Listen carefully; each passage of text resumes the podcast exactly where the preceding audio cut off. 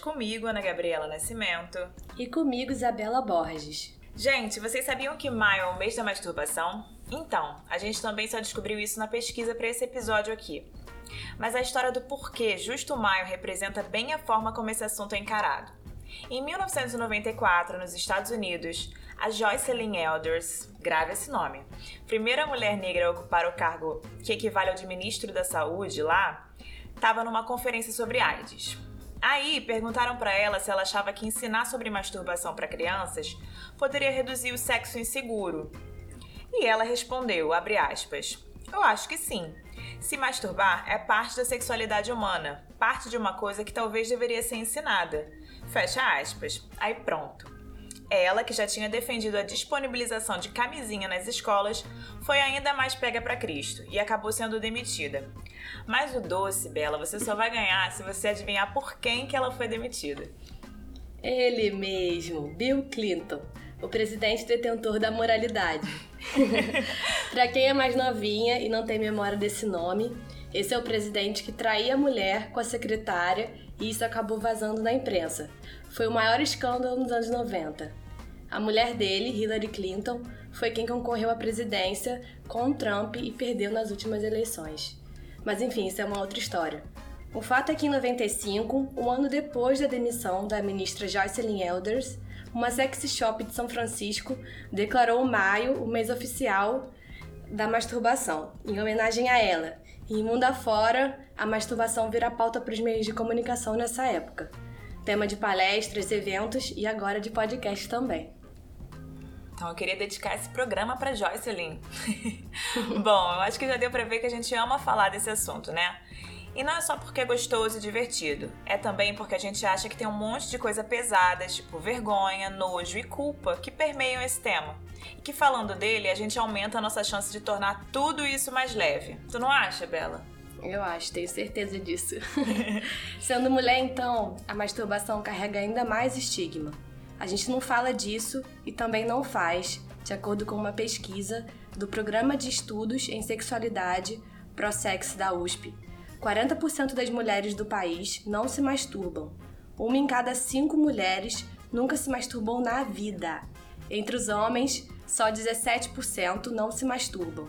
O estudo também questionou a frequência de acesso a conteúdo erótico na internet. Dos homens, 33% disseram que estão sempre navegando nos sites pornô. Pelo menos admitiram, né? 33%. Sim. Nas mulheres, esse percentual cai para 9% aparentemente a gente tem um problema sério aí, né, Ana? Parece que sim, né? Bom, eu já contei aqui no programa que eu me masturbo desde bem nova, né? Mas eu vou falar uma coisa curiosa. Eu demorei muito para botar a mão na minha vulva. A parada era o atrito, um travesseiro, almofada e de calcinha, tá? Mas botar a mão mesmo, eu já era adulta. Demorou muito tempo para eu não me sentir culpada por me masturbar. Tipo, recente mesmo. E tipo, eu tenho. Tipo, tipo tem seis meses. e tipo, gente, eu tenho 26 anos. E eu sempre terminava meio pra baixo, assim. Eu ficava, Deus, desculpa, eu fui fraca. Muito doido isso, né? Mas era isso que acontecia. É, Ana, sei muito bem que você sentia, porque eu acho que a maioria das mulheres sente isso. Eu também já senti muita culpa, e até hoje, às vezes, eu acho que essa culpa tá em algum lugar, mora em algum lugar distante. Eu comecei a me masturbar muito tarde também, tipo, acho que uns 17 anos. Antes eu já tinha tido um namorado e a gente se tocava nessa relação, né? Então as primeiras sensações de prazer vieram através do outro. Foi só aos 17 que o prazer começou a vir também das minhas mãos. Só que aí o namoro acabou e eu comecei a sentir falta, né? Tive que fazer alguma coisa. Nas primeiras vezes eu imitava o que ele fazia em mim parecia sempre que aquilo era errado. Mas aí eu fui amadurecendo, melhorando a performance. E aí tudo fluiu. Hoje em dia é uma especialista. Tô aí defendendo meu doutorado. é isso aí. Bom, e para discutir esse assunto, a gente convidou a psicóloga Helena Brandão. A Helena é pós-graduada em terapia através do movimento Corpo e Subjetivação pela Faculdade Angel Viana. E esse mês defende sua dissertação de mestrado também sobre corpo, subjetividade e sexualidade de forma ampliada. Vamos para o nosso papo então? Vamos lá.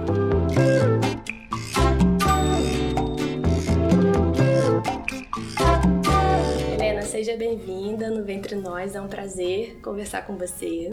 Obrigada pelo convite, fiquei muito feliz, muito feliz mesmo. Acho que são assuntos muito importantes que vocês estão trazendo para as mulheres. Então é uma honra participar disso também. Para a gente começar, por que você acha que as mulheres têm tanta dificuldade de se masturbar?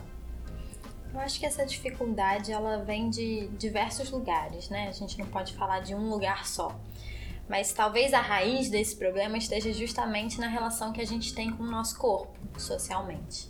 Né? Todo mundo já ouviu falar em Descartes, nessa história de mente e corpo como duas coisas separadas. E isso é uma tradição que já vem há muito tempo e que a gente ainda vê muito encarnada na nossa sociedade. Né? A gente tem a mente quanto pensamento, quanto razão, que é o mais importante, é o que a gente está sempre buscando, seja racional, né? E tem o corpo como aquela coisa ali que é uma ferramenta para o pensamento, colocado muito de lado. Quando o corpo aparece, geralmente ele aparece nessa estética, na foto, no story que eu faço, na foto que eu tiro, para academia que eu vou. Ele não tá num lugar de realmente parte desse eu. Então, assim, eu costumo começar meus trabalhos sempre com uma pergunta que é perguntando: a gente é um corpo ou a gente tem um corpo? Porque é muito diferente a relação com esse corpo dependendo dessa resposta. E a gente costuma a, a ter essa relação com o corpo nesse lugar de posse. Então, a gente não percebe esse corpo como o nosso eu, como aquilo que a gente é também. Então, eu acho que uma das primeiras coisas, assim, vou trazer outras coisas, mas uma das primeiras coisas que me vem é essa relação com o corpo muito cindida. O corpo não tá num lugar principal, né? Ele tá num lugar secundário depois dessa razão que é o mais importante. E aí o corpo feminino tem muitas e muito mais questões em volta disso. Na ascensão do capitalismo na Europa, a gente vê uma mudança social acontecendo muito forte. E aí a gente pode perceber que essa relação com o corpo muda muito, porque o corpo passa a ser uma propriedade privada, um meio de trabalho.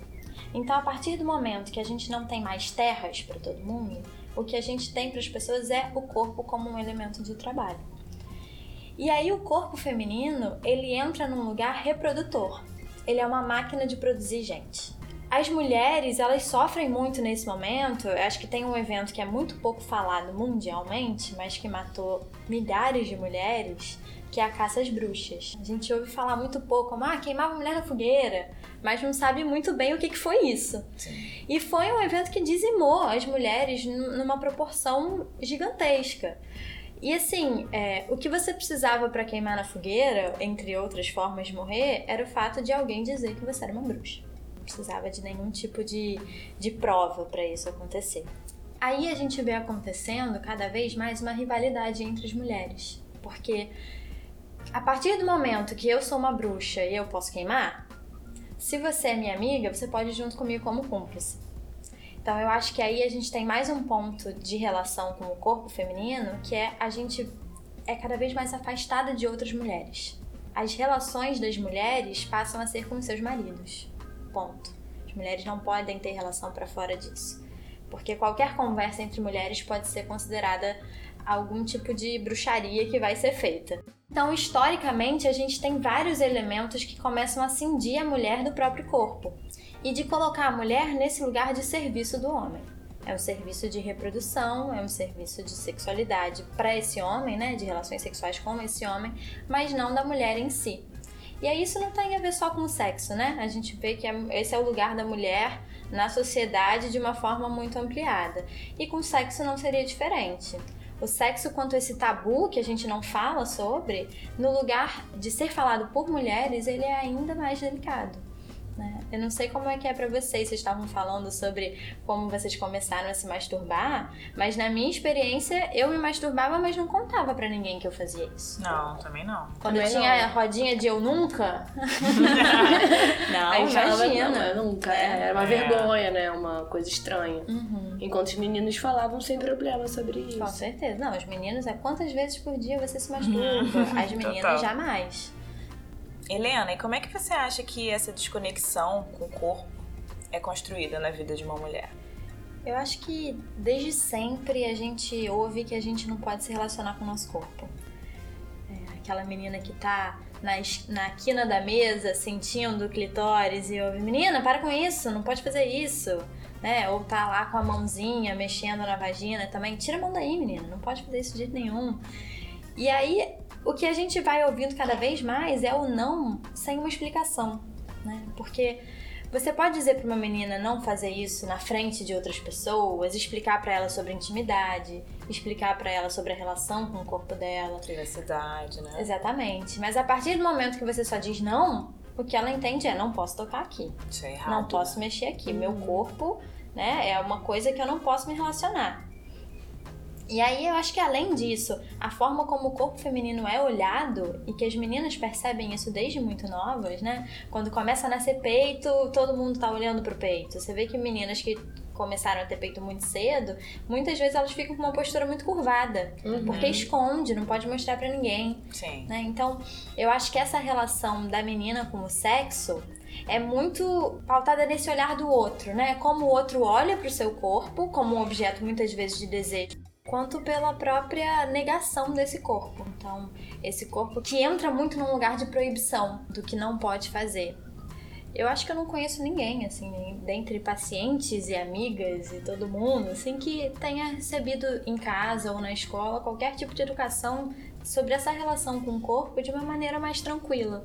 Né? Sobre o que pode fazer, sobre como pode se tocar, sobre como, como receber esses olhares, como dizer não, né? Enfim, acho que isso tudo tá num lugar que gera muita desconexão mesmo com o corpo, né? Porque a gente coloca nesse lugar terceiro, né? E aí eu acho que no caso da mulher, não só um lugar terceiro de não sou eu, quanto um lugar de, de medo, um lugar de proibição, um lugar de inapropriado, né? Sim.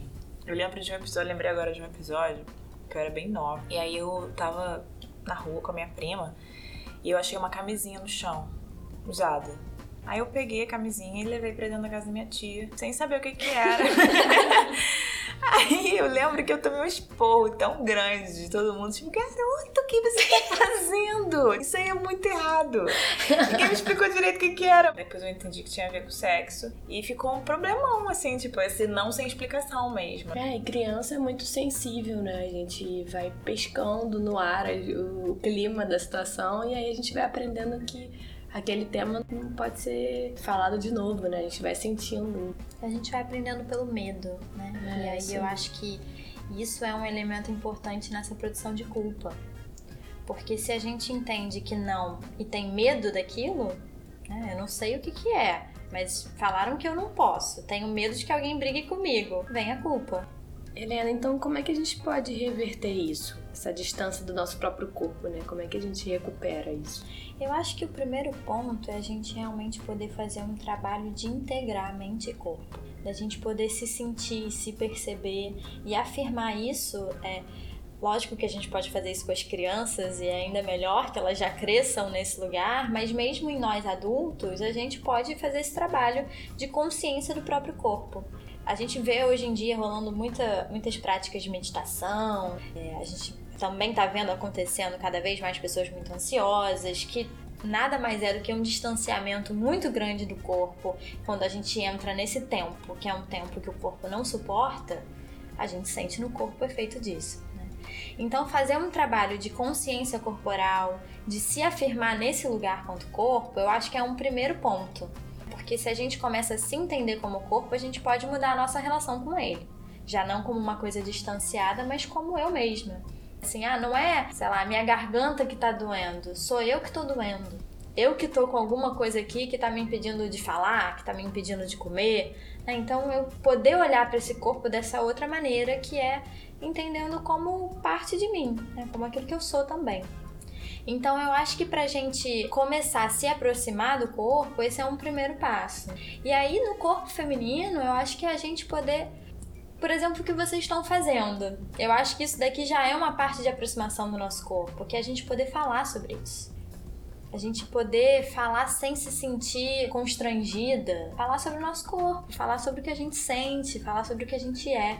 E na prática você pode fazer isso conversando com uma amiga, por exemplo. Com certeza. Com alguém muito próximo, você levanta essa questão e. Com certeza. Quando a gente se abre um pouco mais para isso que vem do corpo, que é o nosso desejo, o nosso prazer, a nossa dor. Quando a gente se abre para isso num lugar de menos essa coisa de fora de mim e mais o que isso diz de mim, o que isso diz para mim, a gente vai mudando essa relação. Então a gente pode fazer isso numa conversa de bar. Quando a gente legitima aquilo que a gente está falando, poxa, Bela, não, me fala sobre isso que você está sentindo, quero te ouvir, né? Tá tudo bem você sentir isso também. Então a gente vai mudando realmente essa, é, essa relação com as nossas sensações. Porque as nossas sensações estão num lugar muito do. Às vezes até desse adoecimento, né? Assim, a gente percebe o nosso corpo quando a gente sente dor, por exemplo. Aí eu lembro que eu tenho uma coluna, né? Porque eu tô sem sentar direito, tô sentindo dor, aí eu lembro, nossa, eu sou um corpo, né? Na é verdade, tinha esquecido disso. Então a gente se aproximar daquilo que a gente sente também aproxima a gente da gente. E eu acho que a masturbação também vai bem por aí, uhum, né? Uhum. A gente poder se aproximar daquilo que a gente é, sobre como a gente experimenta o nosso desejo, como a gente experimenta o nosso prazer, como a gente se experimenta. Total, total, Helena. Então, eu acho que é um bom momento pra gente falar dos benefícios de se masturbar. Com certeza. Sempre é um bom momento, né? Mas Vamos fazer uma lista de benefícios. É. pra ninguém nunca esquecer. Sabe que esses dias eu tava pensando, ouvindo uma amiga falando? A gente sabe quem parou de, tomar pílula, que o período fértil é bem difícil, né? A gente fica enlouquecida. É um tesão que parece que não acaba nunca. E aí você fala assim, nossa, não tô saindo com ninguém, não tô me relacionando com ninguém, o que, que eu faço com esse tesão? E aí parece que para muita gente nem passa pela cabeça a possibilidade de se masturbar. Uhum, verdade. Ah, mas fica sofrendo. Fica, fica ali. Eu nem sei o que que faz uma pessoa Como vive? Gente, mas é uma galera, cara. É verdade. Muita é, gente, é muita mulher que vive, passa por isso. Como sobrevive, né? Acho que essa é uma pergunta boa, assim. Como sobreviver a um período fértil sem masturbação? é, mas enfim, eu acho que tem muitos benefícios, né, na masturbação, mas a gente conhecer o nosso próprio corpo, a gente saber o que, que é bom pra gente, o que, que a gente gosta, o que, que a gente não gosta. Porque o sexo, ainda que hoje em dia a gente já veja muito progresso, no sentido de que as mulheres estão podendo viver o sexo de uma outra maneira, ainda assim ainda é muito referenciado a esse outro com quem você tá transando. E aí, você poder se masturbar é você também conhecer o seu próprio corpo. Você poder se dar experiências de prazer que não dependem de um outro. Porque é muito gostoso compartilhar, transar é muito bom. Mas você também se experimentar também é uma delícia, né? Então você se perceber, poxa, isso daqui é gostoso, isso daqui não é. Outro dia eu tive uma experiência, vou compartilhar com vocês eu tava assim, fora de um eixo sóbrio, né? Assim, uhum. Deu um tesão absurdo. Eu falei assim, não, tem um vibrador, né? Tá aqui pra isso. E eu descobri pontos do meu corpo que eu não conhecia. Eu sou uma mulher que já se masturba há muito tempo e de uma forma tranquila com isso já há alguns anos. E fui descobrindo formas de tocar, onde que o orgasmo ficava diferente, onde que dava para chegar a orgasmos múltiplos. Eu comigo mesma, né? Tinha um objeto, no caso, mas não deixa de ser eu comigo mesma. Né? Sim. Então eu acho que assim, talvez o principal benefício seja a nossa relação com a gente. Né? A gente poder se oferecer esse lugar de prazer, que é um lugar de cuidado com a gente mesmo. Se a gente submete o nosso corpo sempre a tantas experiências dolorosas, de estresse, de ansiedade, por que não também submeter a experiências de prazer? Isso é uma forma de cuidar da gente. E aí alivia o estresse, né? A gente sente os músculos relaxando, né? O corpo fica completamente diferente depois de um bom orgasmo. Então eu acho que assim, os benefícios é melhora a pele, né? Melhora o cabelo, melhora tudo. Mas melhora eu acho que a nossa relação com a gente. O tão falado amor próprio, eu acho que ele passa por esse lugar da gente se curtir, da gente se gostar. Né? E a masturbação é um caminho maravilhoso para isso, né? Totalmente, totalmente. com certeza, é. com certeza. Né? E esse negócio de descobrir coisas, eu não sei se eu já falei isso aqui, que eu falo tantas coisas nesse programa dia eu tava na internet e descobri um passo a passo de como você encontrava o ponto G. Que nada mais é o ponto G do que a extensão do seu clitóris, só que na parte interna da vagina, né? E era um passo a passo assim, num site que não era nem pornô, não era nada disso, era um site tipo WikiHow. É, você pega a sua língua, aí você vai passeando ela pelo céu da boca, aí você vai sentir lá atrás uma textura diferente. Essa textura é a mesma textura que tem no seu ponto G. E onde está ele? Dentro da vagina, na parte de cima, parede superior. E é, botando o dedo, o médio, e esfregando para cima, quando você sentir uma textura igual a essa do seu céu da boca, é ali. Gente, Foca que ali. ótimo Foca esse ali. tutorial. É só focar Foca ali, ali. que aqui- ali também é um ponto de estimulação. É o clitóris, mas É outra, outra- parte é. dele. É, tem muita gente que acha que o clitóris é só aquilo que a gente vê, né? Não, aquilo é a ponta Ele é enorme. Pois é. Enfim, é isso, né? Coisas que a gente vai descobrindo com o passar do tempo e a gente tem sempre mais coisa pra se descobrir, né? É, que você falou, sempre tem, não importa a idade, né? E pra quem ainda tem dúvida, existe algum malefício, alguma contraindicação? Porque isso também é disseminado bastante, né? É, eu acho que assim, tem uma frase que a minha mãe sempre me fala, que a minha bisavó dizia, que é tudo em excesso é ruim. né? Mas o excesso a gente só descobre na gente mesma. Por exemplo, uma menina que tá com uma unha grande pode se machucar se masturbando. Uma fricção muito forte também pode causar algum tipo de machucado. Mas a gente só vai saber isso experimentando. Então eu acho que assim, malefício não tem, né? A gente tem que ter alguns cuidados, como a gente tem com qualquer coisa do nosso Sim, corpo. exatamente. né? Não é Mas- ser, sem noção, é só ficar. O malefício da masturbação pra mim é não fazer. Exatamente, Ah, exatamente. Realmente é uma coisa terrível. É, a gente sabe que cada mulher vai ter o seu jeito de fazer, mas se a gente pudesse dar, tipo assim, um roteirinho, como fazer, como começar, o que, que você sugeriria? A gente sabe que muitas mulheres ficam super travadas. E como é que a gente poderia dar uma dica pra dar aquele primeiro passo? O que, que eu faço? Chego lá em casa, tô super nervosa. Eu acho que isso acontece com muitas mulheres. Como é que a gente dá esse primeiro empurrão? Vai! É, eu acho que assim, é importante você estar num lugar confortável, com uma garantia de que ninguém vai chegar, de que você tá ali tranquila, com tempo, que não vai ser interrompida. né? Acho que depois que você já tá praticando há um tempo, isso fica diferente. Mas pra quem tá começando, que muitas vezes tá começando com culpa, com medo, então garantir que você tá num ambiente seguro, eu acho que é um primeiro passo importante. E aí, eu acho que é realmente poder se conhecer, né? Assim, passar a mão, sentir, sentir a textura, onde é que é diferente uma textura da outra. Eu acho que a masturbação, ela pode ser iniciada até não no prazer em si, do gozo, mas numa descoberta mesmo da sua vagina, né? Tocar aqui, tocar ali. Poxa, essa aqui, essa textura aqui é diferente dessa daqui. Pode, por exemplo, olhar uma figura de uma vagina e olhar pra você e ver que, que é o que? Deixa eu aprender aqui, né?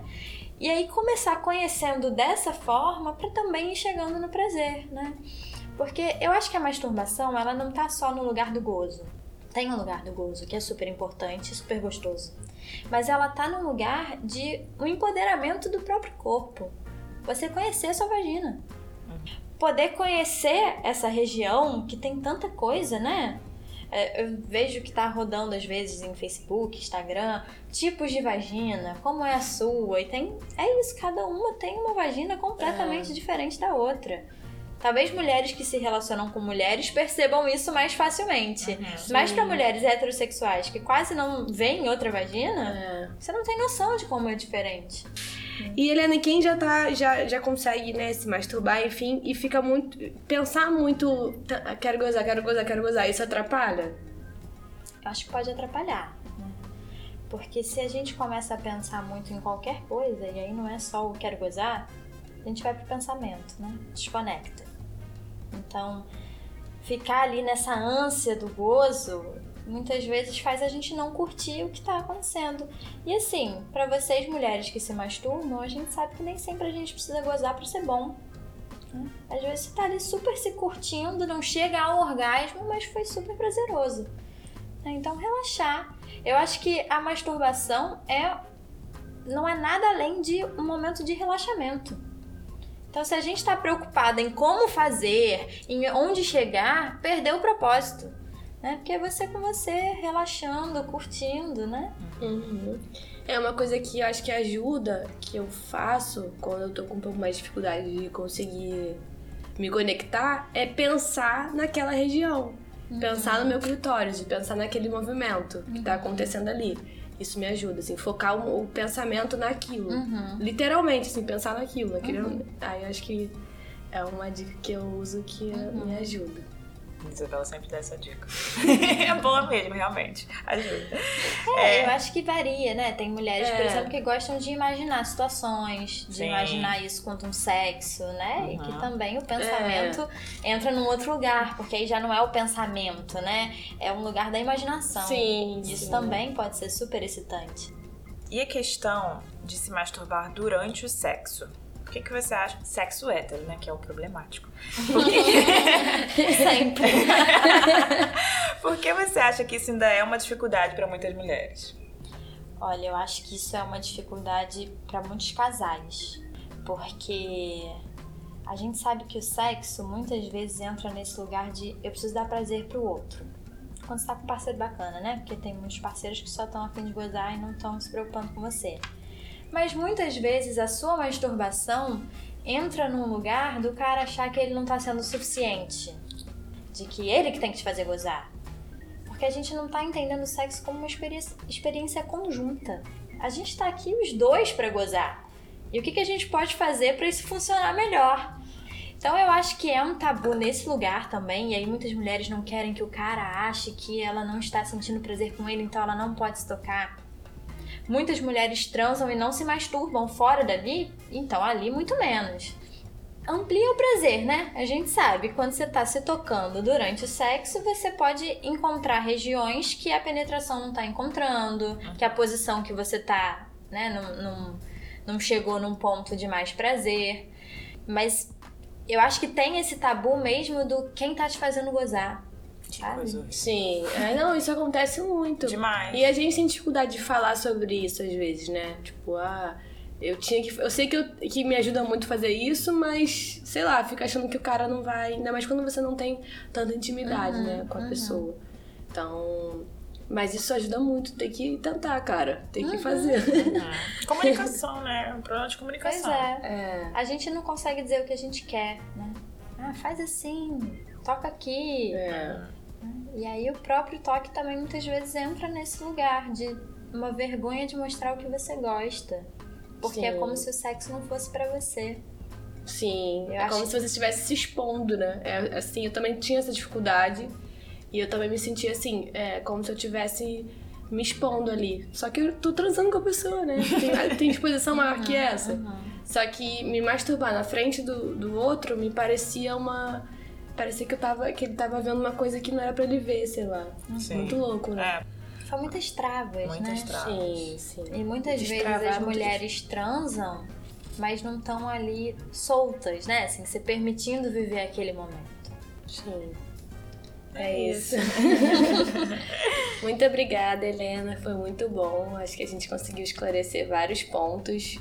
É, acho que a lição é tentar se tranca aí, tenta todos os dias, se você puder. né? Obrigada também. E queria deixar um recado para todas as mulheres. Chamem vocês mesmas para tomar um vinho, né? para um jantar, tomar um banho mais demorado. E se curte. Né? É.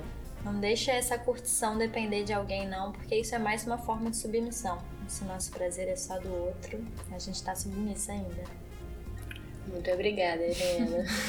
Também.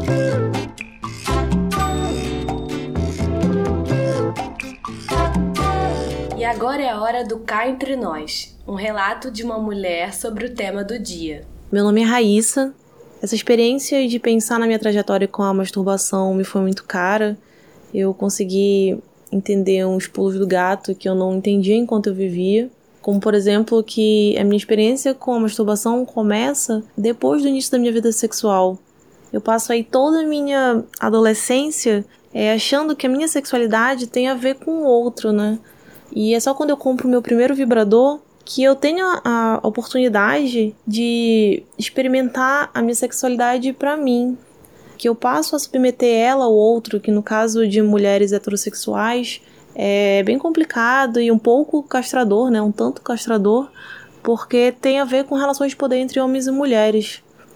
Bem, é quando eu, eu começo a pensar a masturbação, pensar a minha sexualidade para mim, que eu entendo que uma coisa que pode ser tão prejudicial, tão castradora na sua vida, na vida das mulheres, como a sexualidade, ela pode ser uma forma também de liberdade. Se a gente ressignificar isso, é, se a gente encontrar formas de se conhecer, é, de descobrir o que faz sentido pra gente, de pensar a nossa sexualidade sem ser em relação ao outro, né? Sem tentar alcançar, tentar atender o outro, mas se conhecer, se dar prazer, é entender o que você quer que as outras pessoas e como você quer que as outras pessoas toquem você. Eu acho que isso foi bem libertador nesse aspecto, mudou inclusive a maneira como eu enxergo ser mulher em outras, outras áreas da vida hoje, né? Quando a gente pensa que a sexualidade é uma das ferramentas mais aprisionantes do gênero feminino, podem ser sim um mecanismo de liberdade.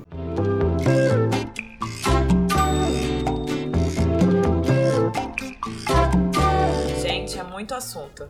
Ainda tinha vários casos aqui de masturbação para contar, mas eu vou poupar as ouvintes hoje.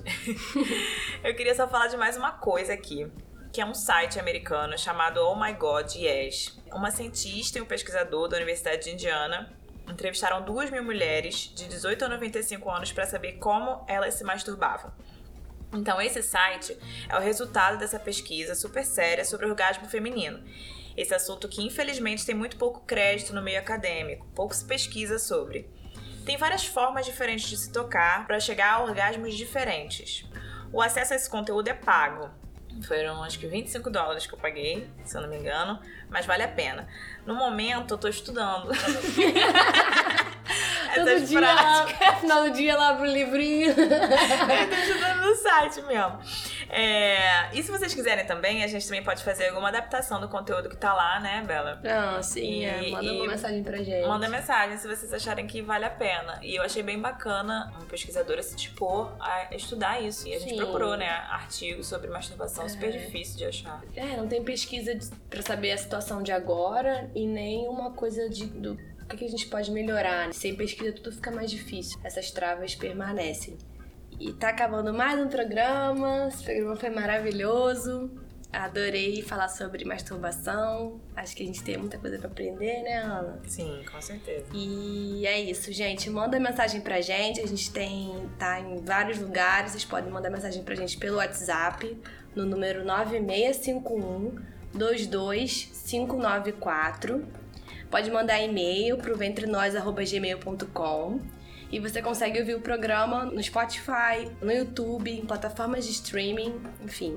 Tem muito lugar para você encontrar a gente. É, segue a, a gente, gente também no Face, no Instagram e no Twitter. Então é isso, gente. Até a próxima. Muito obrigada por vocês ouvirem. Um beijão.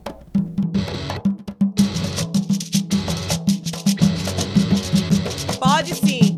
Diversidade coletiva.